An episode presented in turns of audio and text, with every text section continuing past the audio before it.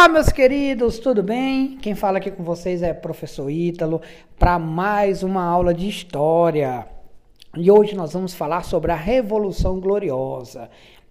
Essa revolução que ocorreu em 1688 foi a primeira revolução burguesa da história, além de ser responsável pela queda da dinastia Stuart na Inglaterra. Bom, é, a Revolução Gloriosa é o nome que vai se dar aos acontecimentos que levaram à deposição do rei Jaime II e à coroação de Guilherme de Orange e Maria Stuart como rei e rainha da Inglaterra.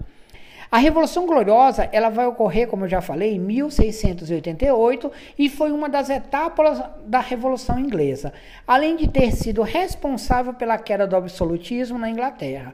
A monarquia absolutista inglesa transformou-se em uma monarquia constitucional que consolidou o domínio da burguesia inglesa.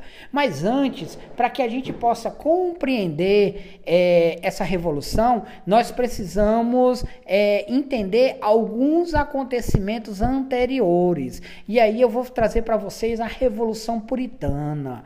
A Revolução Puritana, também conhecida como Guerra Civil Inglesa. Esse acontecimento marcou a deposição de Carlos I, rei pertencente à dinastia de Stuart.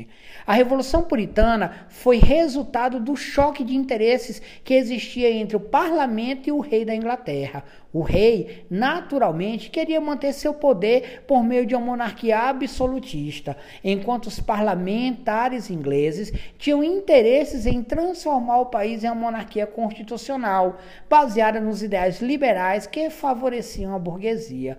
O choque entre os parlamentares e o rei inglês levou à Guerra Civil Inglesa, processo que se estendeu pela década de 1640.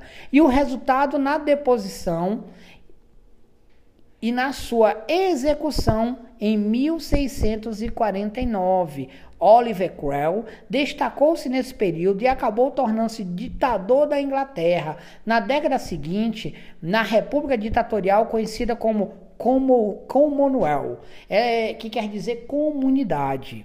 Tá, gente? Então, os atritos entre o rei e o parlamento concentravam-se principalmente na questão dos impostos. Carlos I desejava aumentá-los para também é, as receitas do reino, né? Para ampliar essas receitas do reino. Mas o parlamento inglês recusava-se a ceder tal aumento ao rei. Assim, em 1629 o rei resolveu dissolver o parlamento e governou de maneira independente até 1640. Em 1640, o rei resolveu restaurar o parlamento novamente para aprovar o aumento dos impostos a fim de financiar sua guerra contra os escoceses. A ação do parlamento inglês em relação ao rei foi mais inflexível ainda, e assim o rei e o parlamento entraram em guerra. Como mencionado, essa guerra levou derrocada de Carlos I e a sua decapitação na data citada. Bom, aí eu vou falar agora para vocês sobre a restauração da monarquia. É, após a derrubada da monarquia, a Inglaterra tornou-se uma república, que a princípio foi governada pelo próprio parlamento, mas que depois caiu nas mãos de Oliver Cromwell, que implementou uma ditadura no país entre 1653 e 1658. Com o falecimento de Oliver em 1658, seu filho Richard assumiu o poder, mas permaneceu poucos meses na função. Após a saída de Richard, o poder retomou o parlamento parlamento, que resolveu devolvê-lo ao Stuart. Assim, os parlamentares convidaram Carlos II, filho do rei decapitado, para assumir o trono da Inglaterra em 1660.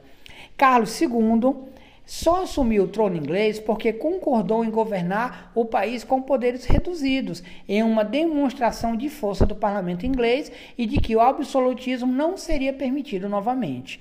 Carlos II, no entanto, mostrou-se disposto a criar as condições para o retorno do absolutismo na Inglaterra, além de ter se aproximado dos católicos. Os atritos entre rei e parlamento retornaram e em 1681 o parlamento foi novamente dissolvido e assim permaneceu até o falecimento do rei, que aconteceu em 1685. Nesse ano, o trono foi transferido para Jaime II, irmão de Carlos II. O sucessor é, a sucessão do trono para o irmão aconteceu porque Carlos I não teve filhos legítimos. Jaime II, durante o seu reinado, manteve suas ações alinhadas com a de Carlos I.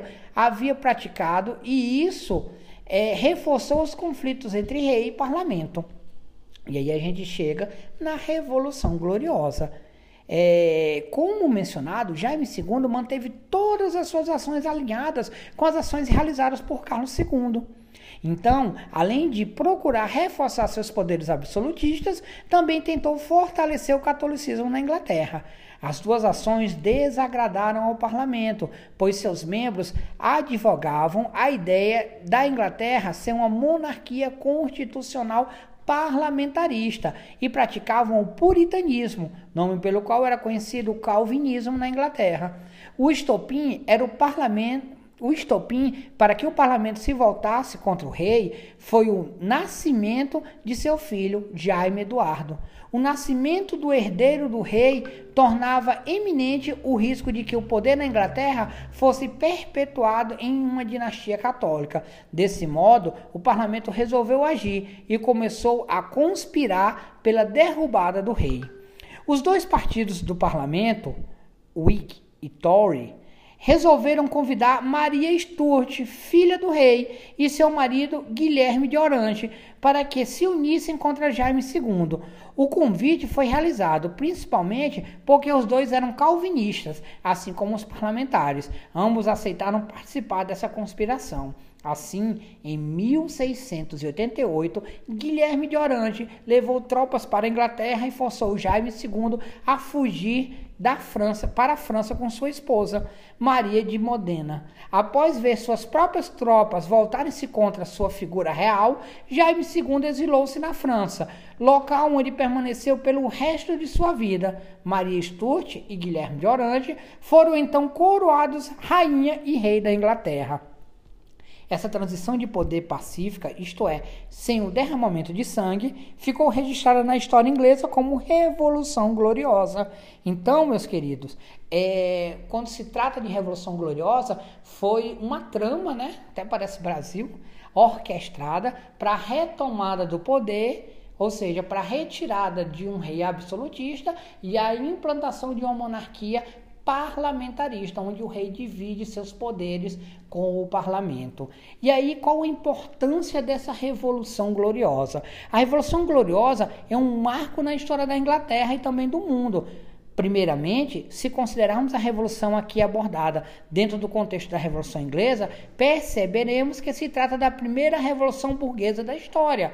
A mobilização da burguesia tinha como objetivo combater os privilégios da nobreza, típicos do feudalismo e do absolutismo, que impediam o desenvolvimento econômico burguês. No século seguinte, novas revoluções burguesas aconteceram, como a Revolução Francesa. A monarquia constitucional parlamentar da Inglaterra é, consolidou-se por meio da Declaração dos Direitos de 1689. Guilherme de Orange e Maria Stuart, antes de serem coroados rei e rainha, tiveram que assinar o termo de juramento à obediência a ele. A Declaração dos Direitos era um dispositivo legal que criava condições para impedir o retorno do absolutismo na Inglaterra.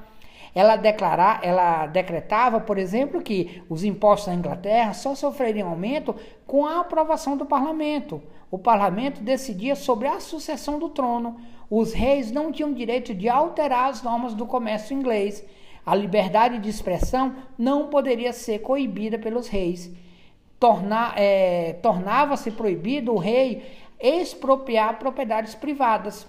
A Revolução Gloriosa foi importante para a história da Inglaterra, pois criou as condições políticas que permitiram o desenvolvimento da burguesia. Esta passou a investir no desenvolvimento tecnológico e científico, que foi fundamental para que a Inglaterra se tornasse o país pioneiro no processo de desenvolvimento industrial, conhecido como a Revolução Industrial. Isso, em longo prazo, transformou a Inglaterra na maior potência industrial e comercial do século XIX. Bom, gente, aqui foi um, um breve, é uma breve exposição sobre a Revolução Gloriosa. É, leiam o material disponível, façam as atividades, fiquem em paz. Se cuidem e um grande abraço. Até nosso próximo encontro, galera.